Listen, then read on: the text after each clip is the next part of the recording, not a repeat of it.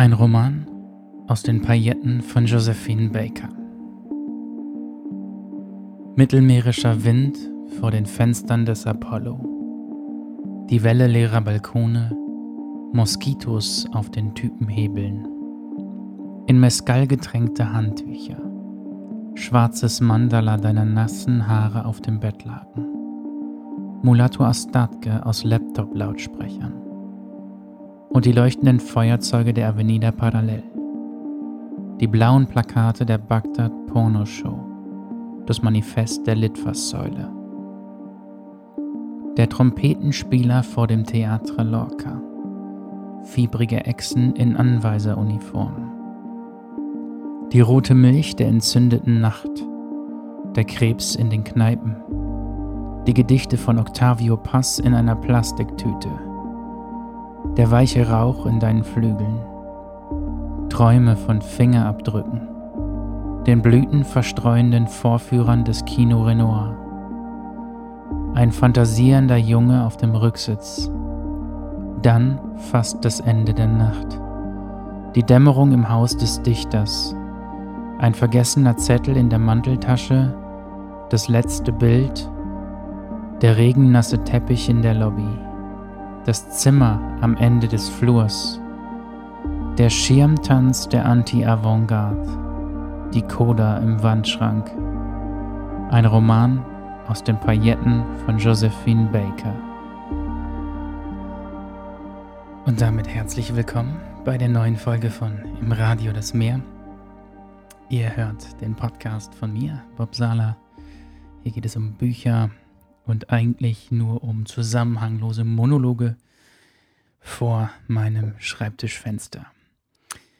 Ich freue mich sehr, dass viele von euch die Folge aus der letzten Woche gehört haben und ich ganz viele tolle Rückmeldungen bekommen habe, auch einige Briefe tatsächlich wieder. Hm, eigentlich müsste ich mal wieder eine Folge machen, in der ich euch nur aus diesen Briefen vorlese, die ich da ab und zu bekomme.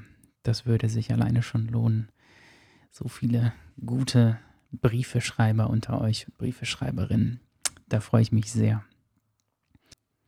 In der letzten Woche hatte ich, glaube ich, schon angedeutet, dass ich umgezogen bin mit meiner Freundin innerhalb von Landaus und wir in einer wunderbaren Altbauwohnung jetzt wohnen und ich hier ein neues Fenster habe, vor dem ich mich austoben kann mit diesem Podcast und man hört draußen ich glaube, man hört sie nicht, die Vögel, habe ich mir sagen lassen.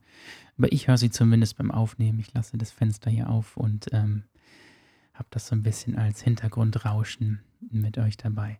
Beim Umzug, und das ist jetzt mein zweiter Umzug in den letzten drei Jahren. Hm, ich bin vor drei Jahren ungefähr nach Landau gezogen im Sommer aus Nordrhein-Westfalen.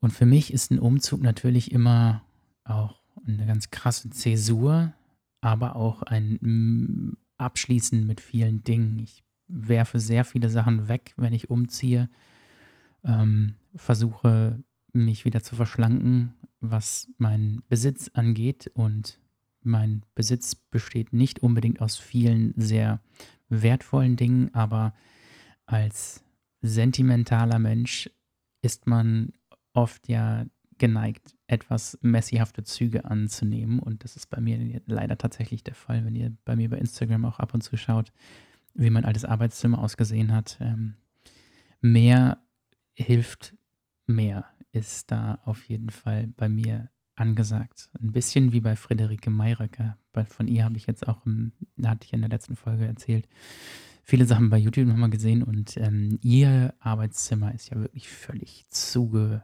überschüttet gewesen mit äh, irgendwelchen Papierseiten, all die Tüten und was auch immer. Und sie konnte nur in diesem Chaos arbeiten, hat sie gesagt. Und mir geht es ähnlich. Ich brauche viel um mich rum. Es ist nicht so, dass ich alles an Ablenkungen wegschieben muss, sondern bei mir ist, je mehr visuelle Reize ich bekomme um mich herum an meinem Arbeitstisch, desto mehr habe ich auch Lust, selber kreativ zu werden. Und das ist äh, ein Problem, wenn man umzieht. Denn beim Umziehen kommt das einem natürlich nicht zugute, wenn man besonders viele Dinge hortet. Und eine Sache, von der ich mich sehr, sehr schwer trennen kann, sind natürlich meine Bücher. Und tatsächlich war es einer der Träume, die wir auch hatten, als wir hier eingezogen sind, dass wir uns so eine riesige Bibliothekswand hier machen. Die wir auch bestellt haben schon jetzt. Und da freue ich mich auch schon drauf, wenn die, wenn die kommt, ähm, das so ein bisschen als meinen Hintergrund zu nehmen für Dinge, die ich hier auf YouTube mache. Endlich mal eine richtig große Bücherwand, äh, in der hoffentlich die meisten meiner Bücher auch reinpassen. Aber wie es gerade so ist, Holz ist Mangelware auf dem Markt und wir müssen echt Ewigkeiten warten jetzt ähm, bis Ende des Jahres, wahrscheinlich Oktober, November, bis dieses Bücherregal geliefert wird. Was für mich bedeutet, dass ich hier in diesem Arbeitszimmer absolut eingesperrt bin zwischen diesen ganzen Bücherkisten und Müllsäcken voller Bücher. Ich muss gestehen, dass ich oft Bücher in blaue Säcke packe, um sie zu tragen, weil ich dann drei, vier blaue Säcke auf einmal tragen kann und das besser geht alleine als eine riesige Kartonkiste voller Bücher, die einfach zu schwer ist alleine. Deswegen sitze ich hier an meinem Tisch und die Ecke mit dem Schreibtisch ist die einzige, die in einigermaßen in Ordnung ist. Und alles um mich herum ist eigentlich eine, ein großes Kellerloch mit Kartons und Tüten und ich weiß nicht was. Also ich bin hier mitten im Chaos äh, sende ich diesen Podcast. Was aber dann nochmal eine, eine krasses, ein krasses Bewusstwerden war durch diese ganze Schlepperei auch mit den Sachen. Es gibt eine Serie, die heißt True Detective. Und in der Serie, die ich euch sehr ans Herz legen kann, wenn ihr so Noir-Krimi-Zeug mögt und äh, ein extrem geiles Drehbuch.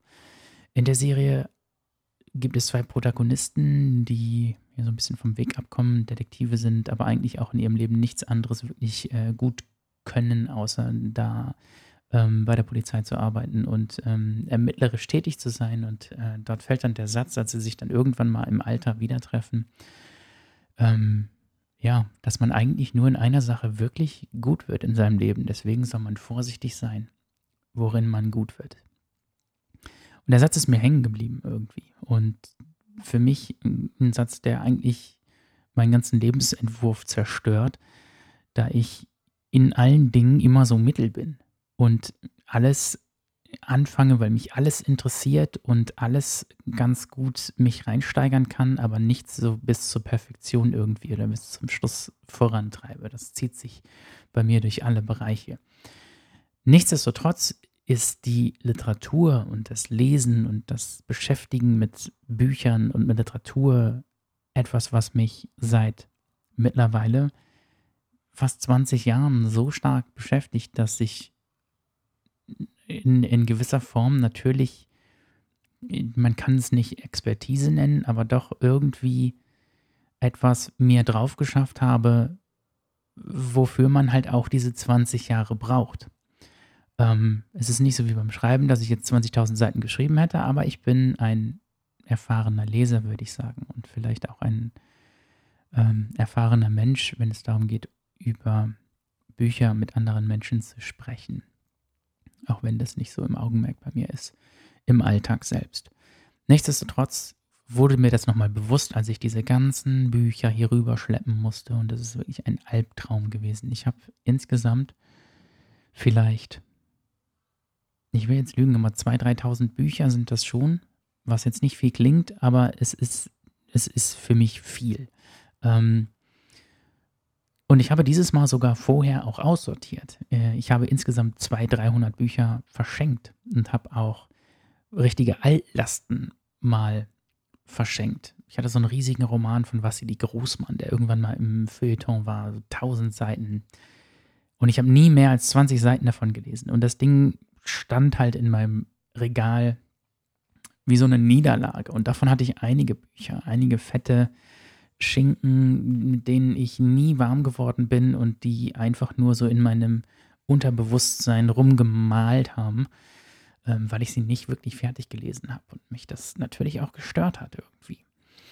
Es gibt natürlich mehr Bücher bei meinem ganzen Repertoire hier, die ich nicht komplett gelesen habe oder manchmal auch überhaupt nicht gelesen habe. Ähm, aber es ist doch trotzdem schon so, dass ich sagen würde, dass ich 80 Prozent der Sachen, die ich hier im Regal stehen habe, durchgelesen habe und die meisten anderen Sachen irgendwann abgebrochen nach 30, 40 Seiten, weil mir dann auch die Zeit einfach zu, zu schade ist. Ich lese keine Bücher zu Ende, die mich so gar nicht catchen. Also ich gebe einem Buch 50 Seiten und wenn ich dann nicht irgendetwas, irgendeinen kleinen Funken gespürt habe auf diesen 50 Seiten, dann lege ich das Buch zur Seite und dann war es das halt, weil ich einfach zu wenig Zeit habe und zu viel, was ich noch lesen möchte in meinem Leben. Aber, wie gesagt, es ist sehr, sehr viel gewesen, was ich hier durch die Gegend geschleppt habe. Und beim Rübertragen schaut man natürlich immer wieder in die ganzen Bücher, hat auch auf einmal wieder Bücher in der Hand, die man seit Jahren nicht in der Hand hatte. Ähm, und es hat mir auch nochmal so ein bisschen diesen, diesen Push gegeben, auch hier mit dem Podcast wieder anzufangen, weil es doch eigentlich schade ist, was ich da angehäuft habe, nur in meinem Kopf versauern und verdunsten zu lassen. Und mit verdunsten meine ich, dass ich, wenn ich ganz ehrlich bin, auch super viele Sachen einfach vergessen habe über die Jahre. Und das ist ein großes Problem für mich, wenn ich gerade hier diese Podcasts mache und euch etwas erzählen will über Bücher, die ich vor Jahren gelesen habe und dort eine Essenz herauszuholen aus diesen Büchern, ist für mich oftmals extrem schwer, weil bei mir im Kopf bleiben einfach nur Bilder hängen, bleiben Stimmungen hängen, bleiben Formulierungen hängen. Ähm, das Ganze in Worte zu fassen und sich darüber nochmal Gedanken zu machen, ist eine Denksportaufgabe für mich, die mir schwerfällt, aber die, glaube ich, gut für mich ist. Und ich will mich an viele schöne Bücher nochmal wieder erinnern, die ich in den letzten Jahren gelesen habe. Und da wird auch jetzt in der nächsten Zeit dann einiges dabei sein, wo ich auch nochmal wieder Sachen wiederlesen muss und wieder reinschauen muss. Etwas, was mir eigentlich ziemlich viel Spaß macht.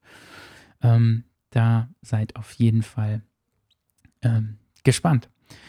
Ich habe mir ein paar Notizen gemacht zu dieser Folge, die ich, zu der ich so ein bisschen inspiriert wurde in den letzten Tagen durch einen der Briefe auch, die ich bekommen habe, aber auch, weil ich in letzter Zeit ähm, extreme Konzentrationsschwierigkeiten habe.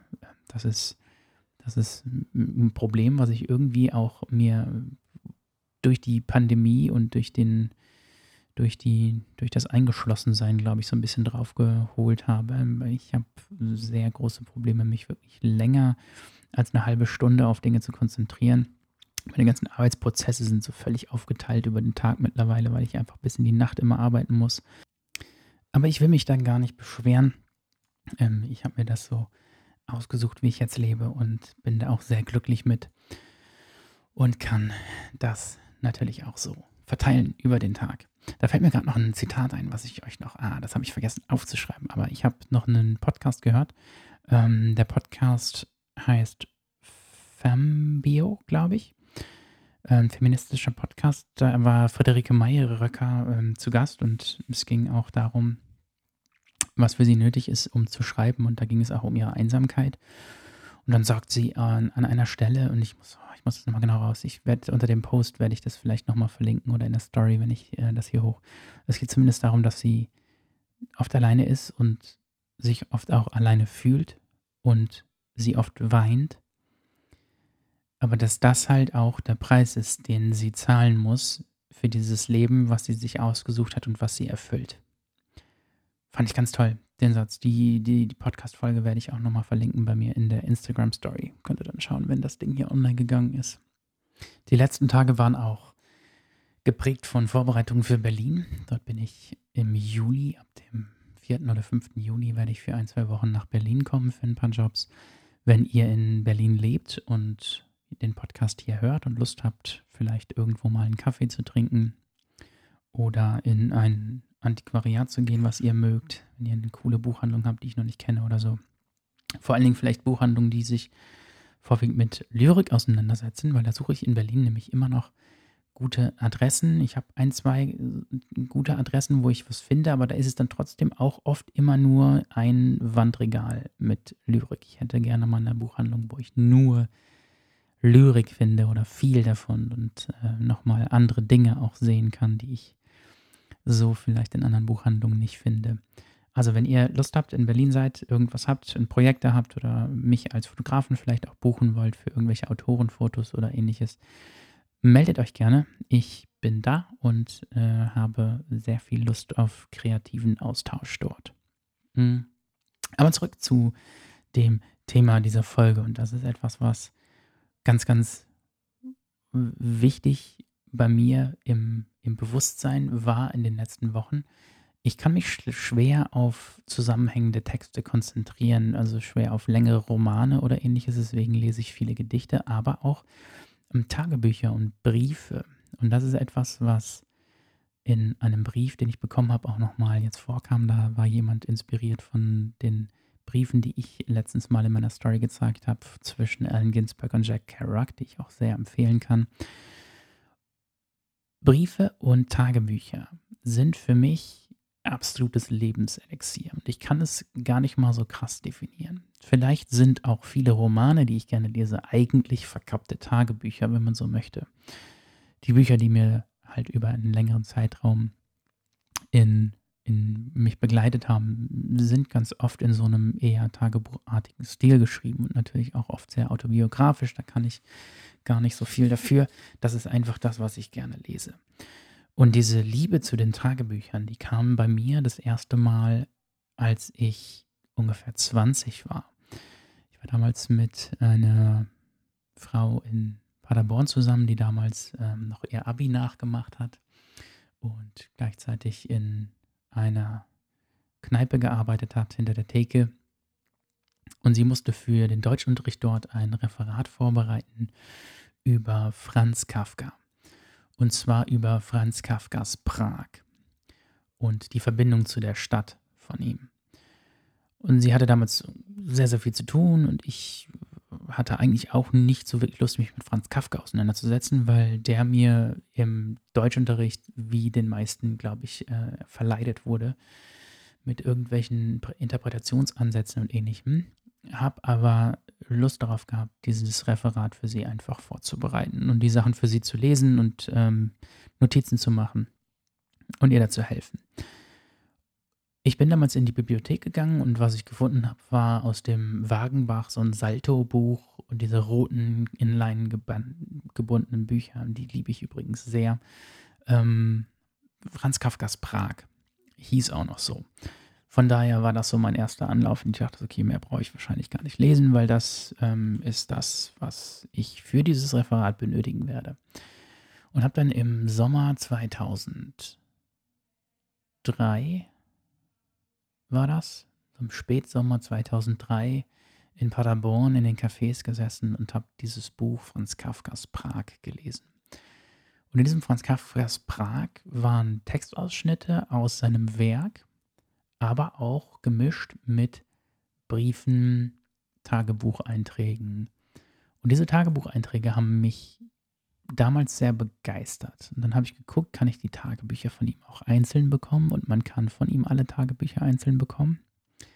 Also habe ich mir die Tagebücher von Franz Kafka damals bestellt, alle. Klingt jetzt vielleicht sehr unspannend, aber wenn man ihn nur durch den Deutschunterricht kennengelernt hat, Franz Kafka, und nicht über das wirklich autobiografische Schreiben und eigentlich, wenn man seine Briefe und Tagebücher gelesen hat, merkt man, dass wirklich alles komplett aus seinem Leben gezogen ist, bis in jede kleinste Einzelerzählung herein. Und es war einfach bei ihm im Tagebuch spannend, weil er hat das Tagebuch wirklich wie eine, wie eine Chronik geführt. Und du kannst genau sehen, wo er die Notizen gemacht hat äh, für verschiedene Erzählungen, wie er dann morgens oder in einer Nacht das Urteil schreibt, diese kurze Erzählung und morgens das seiner Schwester vorliest und dann völlig geschafft ins Bett. Und so muss es sein und nur so kann man schreiben eigentlich. Das ist ähm, etwas, was mich damals auch inspiriert hat, wieder selber mehr zu schreiben. Und ich hatte dann das Glück, dass ich dann im Sommersemester 2004 einen Kurs an der Uni hatte, wo eine Dozentin, eine Professorin, einen Kurs angeboten hat, Kafka und die Frauen. Und es ging um seine Beziehung zu Milena Jasenska und Felice Bauer und wie diese Beziehungen quasi sein Schreiben beeinflusst haben oder wie sie in seinem Schreiben vorkommen. Und dazu haben wir diese Briefe auch gelesen. Es gibt diese Konvolute an Briefen ähm, von Franz Kafka an seine Geliebten damals, die er extrem auf Distanz gehalten hat und die eigentlich nur Puppen waren, quasi in seinem Spiel ähm, weiter mit dem Schreiben voranzukommen. Und das hat mich damals so reingebracht in diese Lektüre von ihm, dass ich ab dem Moment immer, wenn ich neue Autoren entdeckt habe, geguckt habe, kann ich von denen Tagebücher finden, kann ich von denen Briefe finden. Biografien mag ich, mag ich meistens nicht so sehr. Also das muss schon echt ganz toll geschrieben sein. Es gibt eine Biografie über J.D. Salinger, die ich sehr liebe, ähm, und eine über Truman Capote. Aber so wirklich äh, hauen mich meistens Biografien nicht so um. Es ist eher dann wirklich, dass ich aus dem, aus dem eigentlichen Leben mir das selber rausziehen möchte. Und so habe ich das immer gemacht. Und ich habe mir gedacht, dass ich euch mal ein paar Autoren nenne und auch ein paar Bücher vorschlage, wo ihr das vielleicht auch mal tun könntet. Oder wo es mich zumindest sehr, sehr beeindruckt und beeinflusst hat. Mein Problem bei der Vorbereitung von dieser Sendung, ich habe jetzt einfach äh, heute Morgen hier Namen aufgeschrieben und Bücher, an die ich mich jetzt aus dem mm, Stegreif erinnert habe. Und ich weiß ganz genau, dass ich die Folge online bringen werde. Und in dem Moment, wo sie online ist, fallen mir vier ein, für die ich mich peitsche, dass ich sie nicht mit reingenommen habe. Deswegen keinen Anspruch auf Vollständigkeit hier von den Dingen, die ich gelesen habe. Ich habe vor allen Dingen gerade ja auch überhaupt keinen Zugriff auf meine Bücher. Die sind hier alle in den Kisten und Tüten, obwohl ich auch schon wieder ein paar aufgemacht habe und rumgewühlt habe und hier alles quer und kreuz liegt. Aber es äh, gibt einige, die für mich dann doch eine größere Bedeutung haben. Also wie gesagt, mit Franz Kafka hat das Ganze so ein bisschen angefangen. Ähm, dann gibt es Tagebücher von Georges Simenon. Ich habe eine Folge hier, wo es um französische Bücher geht, wo ich äh, über Georges Simenon ein bisschen gesprochen habe. Hm, da gibt es dieses Buch Als ich alt war. Georges Simenon hat eigentlich lebtags kein Tagebuch geführt. Es gibt von ihm einige autobiografische Bücher, ähm, aber nur ein wirkliches Tagebuch. Und er hat sich irgendwann Hefte gekauft. Er hat dann erzählt, dass er, oder in den Heften schreibt er halt auch, wie er schon früh diese Liebe zu Bleistiften und Heften aufgebaut hat, als er jung war und in so einen Schreibwarenladen gegangen ist und das für ihn die größte Erfüllung überhaupt war. Und er hat sich jetzt diese Hefte wieder geholt und schreibt jetzt zum ersten Mal Tagebuch, was er auch immer so ein bisschen runter macht, weil er das für Geschwätz hält und Leute, die Tagebuch führen, die auf die blickt da krass herunter. Georges Simenon ist ein französischer Schriftsteller, der bekannt dafür ist, dass er einen riesigen Output hatte und drei, vier, fünf Romane im Jahr geschrieben hat. Der hat sich sogar einmal in das Fenster von seinem Verlag unten gesetzt und hat äh, in einer Woche in dem Fenster einen Roman geschrieben, um zu beweisen, dass er in einer Woche diesen Roman runtertippen kann. Bei ihm war es immer so, dass er sich so ein bisschen schwanger gegangen ist mit einem Roman, sich Gedanken gemacht hat, ein paar Notizen gemacht hat und dann war wirklich diese Schreibphase oft nur fünf, sechs Tage pro Roman. Das sind alles keine Riesenwälzer natürlich, 200, äh, 300 Seiten Romane, teilweise Krimi, meistens Krimi-Romane. Aber nichtsdestotrotz ähm, schreibt der Mann sehr, sehr, sehr, sehr schön. Äh, ist ein weirder Typ gewesen. Wieder so einer, wie in der letzten Folge schon gesagt, wo ich mit Sicherheit nicht konform ging, gehe mit allem, was der gesagt hat oder gemacht hat. Aber mir hat er viel bedeutet. Und dieses, als ich, als ich alt war, hat er geschrieben, als er irgendwann so Mitte 50 oder so war und oder auf die 60 zugegangen ist. Und laut eigener Aussage ein, eine Schreibblockade hatte. Und der Witz dabei ist, dass man dort in dem Buch auch immer mitbekommt, woran er gerade schreibt. Und er hat das erste Mal in seinem Leben eine Schreibblockade und es funktioniert nicht und dieses, jenes. Und der Witz daran ist einfach, dass er trotzdem irgendwie alle drei, vier Monate dann schreibt, oh, den Roman habe ich gerade beendet. Also seine Schreibkrise ist so, glaube ich, so im, im, Kopf selbst gemacht. Hm, aber man, man begleitet ihn so und er findet da Spaß dran und man merkt, wie er Spaß daran findet, ähm, dieses Tagebuch zu führen. Von daher, als ich alt war, von äh, Georges Simenon ist auf jeden Fall eine große Empfehlung. Dann gibt es, und das ist etwas, was ich letztes Jahr zu Beginn des ersten Lockdowns ähm, sehr viel gelesen habe, gibt es mittlerweile die nicht ganz, aber doch größtenteils ungekürzten Tagebücher von Sylvia Plath. Und da ist es halt so, dass ihr Mann da so ein bisschen die Finger im Spiel hatte. Ähm, Sylvia Plath, äh, bekannt von der Glasglocke, aber auch vor allen Dingen von Muriel. Ist so einer meiner Lieblingsgedichtbände, sehr dunkle Autorin. Ähm, fan fantastisch auf jeden Fall. Und ähm, bei ihr die Tagebücher sind nochmal so eine ganz andere Herangehensweise an sie, weil es bei ihr schon sehr dokumentarisch auch war und man sie aus einer, die sind auch wunderbar geschrieben, aber man lernt sie definitiv aus einer anderen Perspektive kennen, als man das in ihren Werken tut. Ist ein Riesenschinken. Ich habe den natürlich nicht komplett gelesen, äh, bin da ein bisschen hin und her gesprungen und habe geblättert, aber auf jeden Fall auch ähm, die ungekürzten Tagebücher von Sylvia Plath solltet ihr euch auf jeden Fall geben.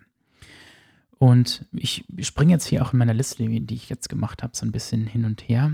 Ähm, es gibt ja auch unterschiedliche Arten, wie Leute ihr Tagebuch führen. Manche führen das als Chronik, manche führen das quasi als Notizbuch fürs Werk und es sind Skizzen, die dann in irgendeiner Form in Werken irgendwann wieder aufgetaucht sind. Manche gehen wirklich auf das Zeitgeschehen ein und äh, ähm, man bekommt wirklich mit, in welcher Phase ihres Lebens das stattgefunden hat.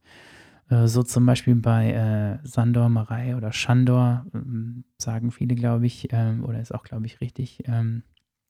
Shandor Marei ist ein äh, ungarischer Autor, vielleicht mit der berühmteste ungarische Autor überhaupt im 20. Jahrhundert. Ich habe ihn damals kennengelernt durch einen Schreibwettbewerb tatsächlich. Oh, das fällt mir gerade ein.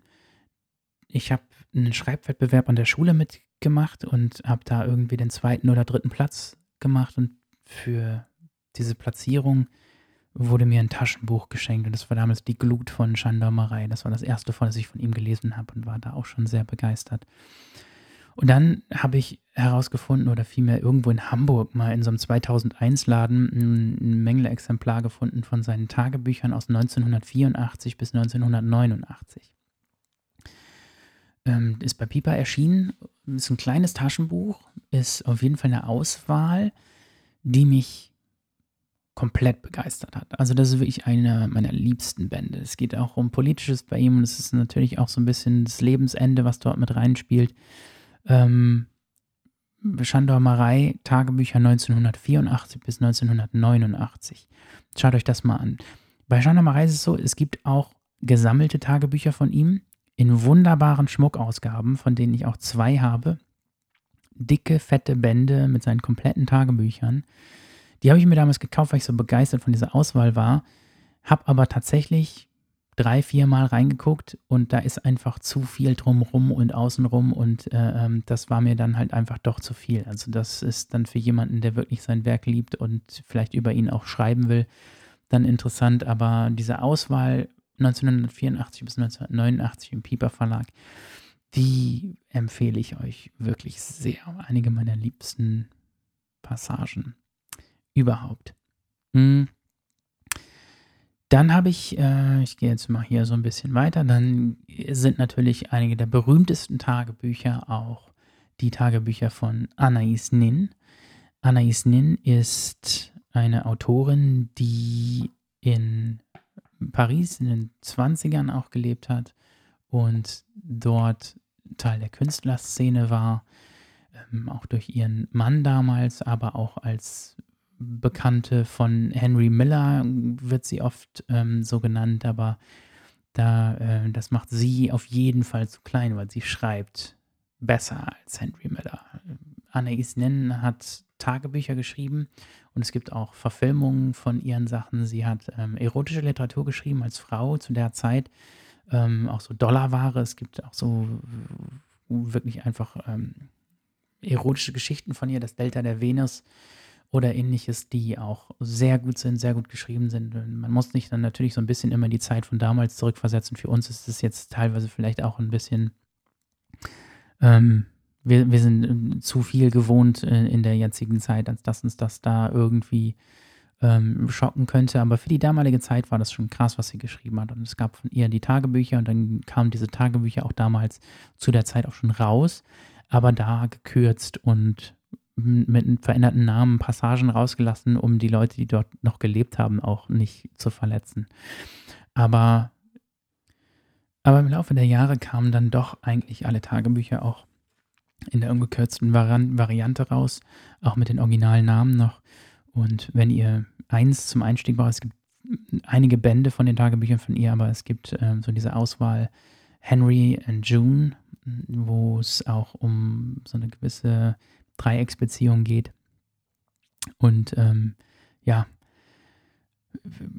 schaut es euch an. Anais Nin ist auf jeden Fall eine Autorin, die dieses Genre fast mit berühmt gemacht hat. Tagebücher, die Tagebücher der Anais Nin. Das ist eigentlich wie so ein geflügeltes Wort schon. Ähm, man, man kennt die wie, wie die Tagebücher von Samuel Pepys, ist er, glaube ich. Den Namen kenne ich übrigens nur, wenn ihr nochmal die Folge hören wollt mit, äh, mit dem Florian Valerius, äh, weil mich da ein, als ich noch selber in der Buchhandlung gearbeitet habe, ein netter Herr darauf aufmerksam gemacht hat, dass ich ein Vollidiot bin, weil ich diese Tagebücher nicht kenne. Was man so in Buchhandlungen halt erlebt. Ja, bei ihr war also quasi dieses Tagebuchschreiben ihre äh, eigentliche Kunstform, sag ich mal. Die Romane sind auch nett und alles, was an, an, an Texten drumherum entstanden ist, aber der Kern ihres Werks ist auf jeden Fall das Tagebuchschreiben. Und für viele Schriftsteller ist diese Form von Tagebuch natürlich auch das, wozu sie ihre Literatur nutzen. Und wenn ich jetzt sage, okay, ihr, ähm, ich spreche hier über Tagebücher, möchte ich auch über Literatur reden, die wie ein Journal quasi angelegt ist. Jürgen Becker, von dem der Titel Im Radio das Meer entlehnt ist. Im Radio das Meer war ein Band mit Einzelsätzen von, von Jürgen Becker.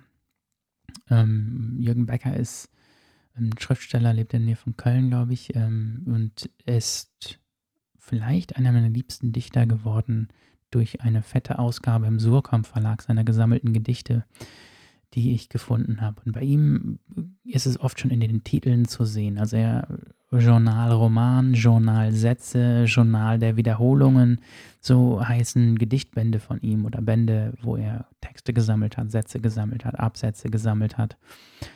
Und dieses Journalartige kommt in seinem Schreiben sehr, sehr krass durch. Und wenn man die gesammelten Gedichte von Jürgen Becker sich holt, ist es eigentlich wie ein Tagebuch in Gedichtform.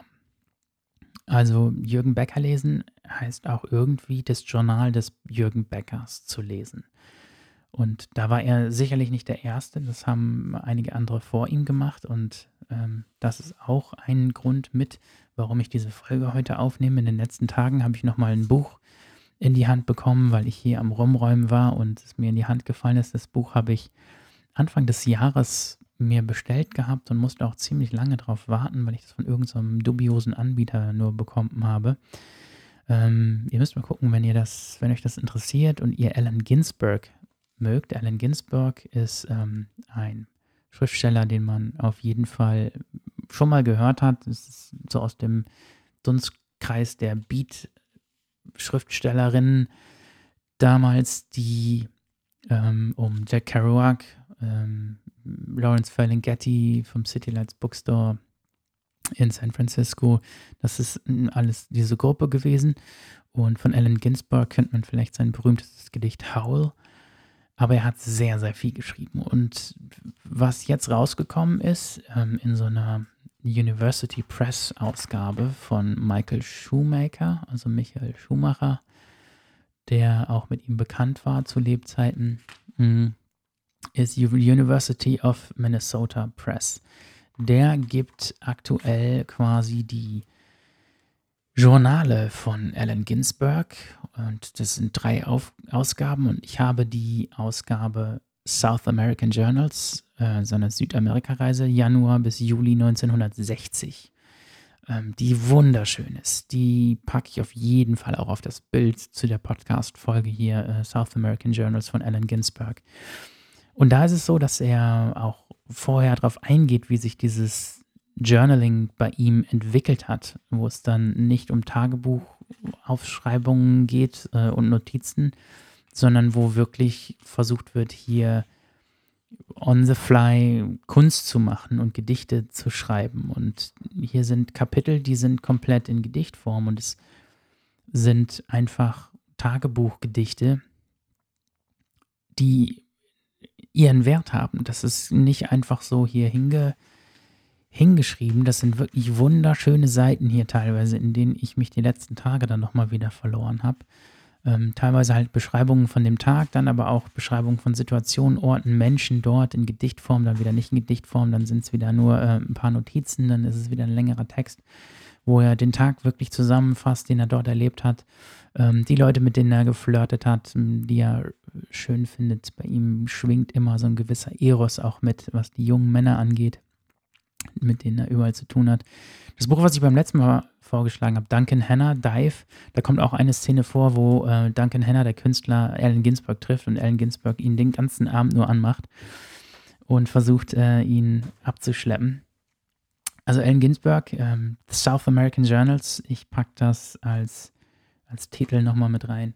Das ist auch mit dabei. Ich springe jetzt hier so, ihr, äh, ihr müsst damit klarkommen, denn ich habe hier diese Liste auf meinem gelben Zettel und diese Liste werde ich noch ein bisschen weiter durchgehen hier.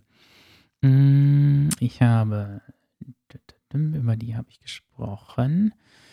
Ähm, Paul Nison, Nison ähm, ist ein Schriftsteller, der in, in der Schweiz geboren ist, aber mittlerweile seit Jahren in Paris lebt. Ähm, auch jemand, den ich den ich sehr, sehr gerne mag. Im Surkamp Verlag erscheint sein Werk und sein Werk ist aufgeteilt in seine Journale und in die Arbeiten, die er quasi autofiktional dann in Romane verpackt. Also man hat eigentlich in seinem Werk ein, ein, ein großes Journal, ein autofiktionales Arbeiten, aufgeteilt nur und er nennt es dann in, in Journale und das andere sind ähm, autofiktionale Texte, die aber auch sehr autobiografisch ähm, sind, wo man in den Journalen auch immer wieder Rückgriffe dann merkt. Und bei ihm kann man eigentlich beides super gut nebeneinander lesen. Das Jahr der Liebe, sind meine Lieblingsromane von ihm und dann gleichzeitig das Journal äh, dazu, was er geschrieben hat. Sein erstes Journal, was die Erstausgaben der Gefühle heißt das. Ein wunderbarer Titel. Ähm, die Erstausgaben meiner Gefühle sind bereits vergriffen. Ist ein so ein Zitat daraus. Und das ist wirklich auch ein richtig, richtig schönes Journal, wo es darum geht, äh, wie er damals in Italien an seinem ersten, also er hat ein sehr bürgerliche, ähm, bürgerliches Leben geführt, noch in seinen 20ern und musste da dann Richtung 30 ausbrechen Midlife Crisis technisch und äh, hatte dann dieses Schriftstellerstipendium vom Goethe-Institut, wenn ich es richtig im Kopf habe. Ähm, nee, Goethe-Institut ist Quatsch jetzt gerade. Ah, wie heißt denn das da? Um Max Frisch und so. Ist egal. Er hat zumindest mit den ganzen Schriftstellern in, in Italien rumgehangen und hat äh, seinen ersten Roman geschrieben, für den er einen Vertrag hatte schon für Surkamp und hat in diesem ersten Roman Canto alles reingelegt, was er konnte. Und dieser Roman ist einfach nur ein riesiges Sprachbollwerk. Ich mag den trotzdem sehr gerne, aber ich kann mir schon vorstellen, warum er damals gefloppt ist, weil er einen ständig auch immer wieder aus dem Sattel wirft. Aber es ist sprachlich wirklich genial und nicht der zugänglichste Roman, mit dem man mit ihm anfangen sollte. Aber Kanto war damals äh, so groß angekündigt und ist dann herbe gefloppt. Und eigentlich geht es in seinem ganzen Leben immer nur darum, wie er aus dieser Niederlage sich herausgeschrieben hat, die sein Beginn als Schriftsteller war. Und wie er sich immer wieder mit Ortswechseln und Bekanntschaften und wie auch immer in die nächsten Phasen seines Lebens reingehangelt hat. Also Paul Nison, ähm, da die Journale und die Romane. Wenn ihr mit irgendeinem Roman anfangen wollt, ähm, dann vielleicht mit Untertauchen. Relativ kurzes Buch. Ist, glaube ich, relativ nah an Kanto auch entstanden, dann später. Paul Nison, genau. So, jetzt haben wir die durch. Ähm, dann, ah, was ganz Tolles. Ähm, und zwar, ich habe euch letzte Woche da schon von Patti Smith auch erzählt gehabt. Ähm, ich habe euch das alles schon erzählt. Deswegen mal jetzt kurz.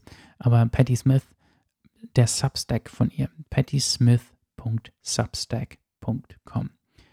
Abonniert das, man zahlt irgendwie 4, 5 Euro im Monat, aber es sind wirklich viele, viele, viele schöne Beiträge dort. Und es ist ihr Tagebuch aus der Pandemie vom letzten Jahr, was The Melting heißt und immer in so Einzelinstallments kommt. Und dann immer wieder einzelne Bereiche, wo sie über irgendwen, den sie kennt, über irgendwelche Songs, die sie covern möchte, dann spricht zwischendurch, liest sie dann mal wieder ein Gedicht vor. Also ist auch so Audio dabei. Guckt euch das an mit Patti Smith. Und Patti Smith schreibt ja auch Romane autobiografisch oder schreibt Bücher autobiografisch. Ähm, angefangen mit Just Kids, eins meiner absoluten Lieblingsbücher, was ihre Beziehung zu Robert Mapplethorpe äh, in den 60ern darstellt. Aber dann auch ihre, ihren, das war damals ein Blog auf jeden Fall, M-Train, ein Buch mit eigentlich ihren gesammelten Blogbeiträgen. Ähm, aber das war, ist auch eher so ihr Tagebuch aus den Cafés, in denen sie sich da immer bewegt. Und dann sind es hm, so philosophische Abschweifungen und Künstler, die sie mag und ja, spricht viel über Filme, über Menschen, die sie begleitet haben über die ganzen Jahrzehnte. Musik, ähm, Patti Smith, ähm, autobiografisches oder journalisches Schreiben bei ihr, entweder auf ihrem Substack, diesen Blog, den sie jetzt neu hat, oder M-Train oder im Jahr des Affen. Das sind die beiden letzten Bücher und die sind beide auch extrem zu empfehlen. Mhm. Dann ein Tagebuch von einer sehr streitbaren Person, das für mich damals aber, das war 2004, das weiß ich noch ganz genau, weil ich da ganz stumpf auch durch eine Verfilmung von Walter Sells draufgekommen bin. Die ähm, Reise des jungen Che heißt der Film auf Deutsch und es geht um die jungen Jahre von Che Guevara, als er noch nicht diese Anführerfigur ähm, der Revolution war, sondern junger Student, ähm, werdender Arzt, der auf, mit seinem besten Kumpel auf einem Motorrad durch Südamerika reist und die Menschen dort kennenlernt. Und darüber hat er geschrieben. Und Che Guevara ist jemand, für den Literatur Ernesto Guevara, ähm, ich sage jetzt nicht zu ihm, den googelt ihr, wenn ihr ihn nicht gehört habt, aber Ernesto Guevara ähm, ist ähm, so eine Galionsfigur der äh, Kommunisten gewesen damals. Und auch ein ganz schlimmer Mensch, was kriegerische Situationen, der hat viele Menschen auf dem Gewissen auch. Und man darf ihn nicht so romantisch verklären, wie das, wie das die meisten immer, immer tun wollen. Aber in diesem Fall und dieses, dieser Film hat ihn natürlich auch verklärt damals.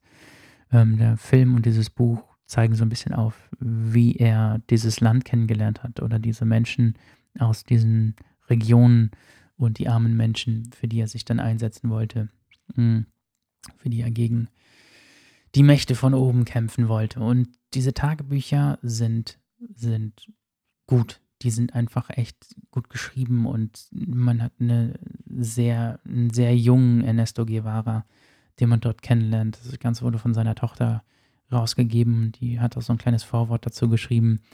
Ähm, ich liebe die Tagebücher sehr und bei ihm ist es halt auch immer so, dass es mich, dieses Zwiegestaltende der Figur mich so fertig macht, auch bei Ernesto Guevara, weil man hat viele spätere Tagebücher von ihm habe ich auch noch gelesen.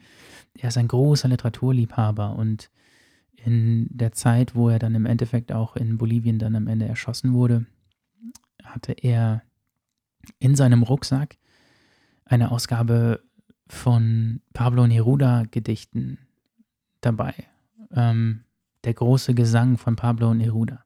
Nicht als er gestorben ist selbst, aber äh, kurz davor war das etwas, worüber dann auch er in seinen Tagebüchern geschrieben hat. Er hat in seinen Tagebüchern dann auch kleine Literaturkritiken verfasst von den Dichtern, den lateinamerikanischen, den er gelesen, die er gelesen hat. Und ja, sehr spannender Mensch, vor allen Dingen aber, wenn man auch seine Tagebücher gelesen hat und damit anfängt mit diesem ersten Band.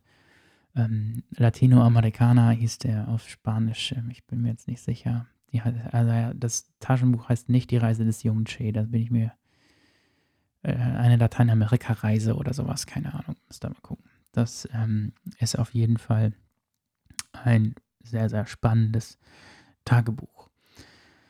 Ähm, wenn wir zu Tagebüchern oder Briefen kommen, kann ich natürlich auch nicht umher, meine absolute Bibel meines Lebens ähm, hiermit zu erwähnen. Und das ist von Hunter S. Thompson, The Proud Highway.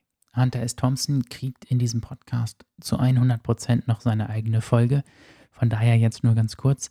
Äh, war Journalist und Schriftsteller, hat in, ähm, im mittleren Süden quasi in Amerika gelebt. Ähm, am Anfang aber auch in Big Sur und war in Lateinamerika unterwegs, als er jünger war.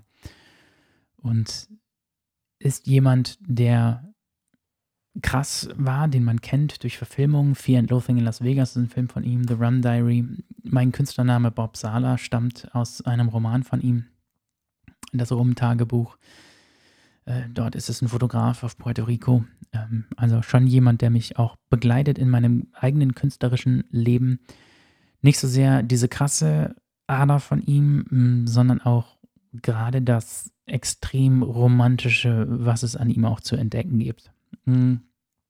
Und diese Briefe von ihm, The Proud Highway, sind seine Briefe von der Zeit, als er noch äh, an der Eglin Airbase quasi äh, gezwungen wurde, irgendwie Militärdienst zu verrichten, äh, bis kurz vor der Zeit, wo er dann wirklich den Durchbruch hatte mit dem Rolling Stone und Fear Loathing in Las Vegas rauskam und er zu dieser großen Figur geworden ist. In diesen Briefen sieht man aber einfach einen Künstler, der auch seine Stimme noch immer sucht und das, wie er das, was er in sich hat, übertragen soll auf das Papier. Und man sieht, was er liest und wie er arbeitet. Der selber hat äh, damals Romane abgetippt komplett. Der große Gatsby war ein Lieblingsroman von ihm, den hat er mehrfach selber abgetippt, um diesen Rhythmus zu fühlen von F. Scott Fitzgerald. Ähm, er wollte sehr klassisch schreiben. Er wollte eigentlich einen großen amerikanischen Roman verfassen. Das hatte er wirklich vor. Ähm, er hat das sehr ernst genommen und ist ein sehr gewissenhafter Schriftsteller auch gewesen, der super viel getippt hat, sage ich mal, und geschrieben hat und schon in dieser jungen Phase angefangen hat, Durchschläge von diesen ganzen Briefen zu machen die er dann irgendwann veröffentlichen würde. Das heißt, man kriegt wirklich mit von der Phase, wo er anfängt, wirklich zu schreiben. Da war ihm schon bewusst, dass er mal ein großer Autor wird und er alles, äh, er hatte immer zwei Koffer dabei, einer mit seinen Clippings und Manuskripten und Durchschlägen von den Briefen und dann seinen anderen Koffer, wo er seine Klamotten drin hatte. Mhm. Also sehr, sehr cocky eigentlich, aber ist ähm, ja am Ende dann wirklich so gewesen, dass diese Briefe rausgekommen sind. Und für mich bedeuten The Proud Highway, wenn ich an so Ecken bin, wie jetzt auch in dem letzten halben Jahr, wo ich so ganz krasse Zweifel an dem habe, was ich tue, reichen bei mir ganz oft auch einfach zwei, drei Seiten aus diesen Briefen. Von jemandem, der ganz unbedacht in diese Situation dann einfach reinstürmt und guckt, was danach dabei rausgekommen ist. Und das ist, was mir oft fehlt und was mich oft inspiriert dann an diesen Briefen. Also, The Proud Highway, Hunter S. Thompson. Es kam eine Auswahl raus ähm, im, ähm, in der Edition Tiamat. Ähm, da gab es eine Auswahl dieser Briefe. Äh, Odyssee eines Outlaw-Journalisten oder sowas hieß die dort. Ähm, es war eine Auswahl aus allen Briefen von ihm. Das ist ein bisschen verkürzt. Aber wenn ihr es auf Deutsch lesen wollt, ist es äh, auf jeden Fall ein Tipp. Die gibt es auch auf Deutsch, die Briefe. Ähm, sind super lustige Sachen dabei, aber auch sehr, sehr inspirierende Sachen von jemandem, der ein sehr kreatives Leben geführt hat und das zu seinen eigenen Bedingungen. Hm. Frau Mayröcker, die ich ja aktuell und Shame on Me auch natürlich durch ihr Ableben ähm, immer mal wieder in der Hand habe. Äh, und diese Bücher aus den letzten Jahren, die wie Journale eigentlich sind, eigentlich so ein bisschen ähnlich wie bei, bei Ginsberg und aber natürlich viel verdichteter. Bei ihr war wirklich das, was in den letzten Jahren nach dem Tod von Ernst Jandl, von ihrem Mann, ähm, dann geschrieben wurde, natürlich auch alles Verarbeitung des Alltags und Poetisierung des Alltags. Und das ist ähm, auch eine Form von Tagebuch für mich auf jeden Fall. Ähm, das würde ich euch auch extrem immer noch ans, ans Herz legen. Ich habe die Liste hört ihr gar nicht auf. Ich mache jetzt einfach mal Schluss und habe euch hoffentlich ein paar Tipps gegeben. Und wenn ihr selbst, und das meine ich jetzt mal ganz ernst, wenn ihr selbst Briefe habt von Autoren oder Tagebücher, wo ihr sagt, das lohnt sich mal richtig bei dem Autoren, bei der Autorin, dann bitte, bitte, bitte, bitte mh, mm, kommentiert die unter dem Instagram-Post zu dieser Folge oder schreibt mir eine E-Mail oder was auch immer. Das würde mich schon sehr interessieren. Ich bin immer, immer offen für neue Briefe, neue, neue Tagebucheinträge oder Journale oder wie auch immer von Leuten, bei denen sich das wirklich lohnt und wo man dort etwas herausziehen kann. Mm, der Einstieg heute war ein Gedicht, das ich in Barcelona geschrieben habe, nach einer Nacht, in der ich nicht schlafen konnte, weil ich wie ungefähr dreimal pro Woche in den vergangenen zwölf Monaten gedacht habe, ich habe mir jetzt endgültig doch ähm, Covid geholt und war am Schwitzen und äh, habe dann nachts diese Notizen zu diesem Gedicht gemacht und dann im Flugzeug zurück das so runtergeschrieben. Mhm. Auch eine Sache, die ich mir jetzt vorgenommen habe, einfach auch Dinge, die ich geschrieben habe, die jetzt noch nicht so glatt gelutscht sind oder fertig sind, einfach mal hier im Podcast vorzutragen. Denn irgendwie ist doch das Ziel für mich in nächster Zeit, ein kleines Buch mit Gedichten rauszubringen. Und von daher teaser ich das ja einfach mal an. Vielleicht gibt es ein oder zwei Menschen, die diese Art von Zeug mögen, was so ein bisschen inspiriert ist von den 60ern 70er ganzen Haudegen im Maro Verlag. Mm, ja, da kommt noch mehr. Ihr könnt euch nicht verstecken davor. Wir sind gut unter einer Stunde jetzt noch, was vielleicht auch mal ganz nett ist. Ich hoffe, ihr konntet ein paar Inspirationen aus dieser Folge herausziehen. Ich bin extrem gesprungen. Ich weiß, es war mehr so ein Name-Dropping. Aber irgendwie kam mir das mit diesen Briefen und Tagebüchern und äh, dann wollte ich selber für mich auch nochmal so eine kleine Liste machen, was ich da in den letzten Jahren gelesen habe. Und wie gesagt, ich werde diese Folge online packen und dann wird auf jeden Fall sofort in meinem Gehirn der Alarm angehen, dass ich äh, vier oder fünf Sachen, die ich absolut liebe, natürlich vergessen habe. Aber so ist es dann nun mal. Ich würde mich freuen, wenn ihr mir auch Tipps kommentiert bei Instagram oder wie auch immer. Oder wenn euch auch die Folgen hier gefallen und ihr die auf Spotify hört, dass ihr die vielleicht bei euch in die Story teilt und ich dies auch teilen könnt, wenn ihr kann, wenn ihr mich verlinkt mit dem Radio das Meer, ähm, dass ich das sehe und äh, das auch wertschätzen kann. Da freue ich mich sehr. Ich wünsche euch eine schöne Restwoche und ich komme ganz sicher bald wieder hier ans Mikrofon.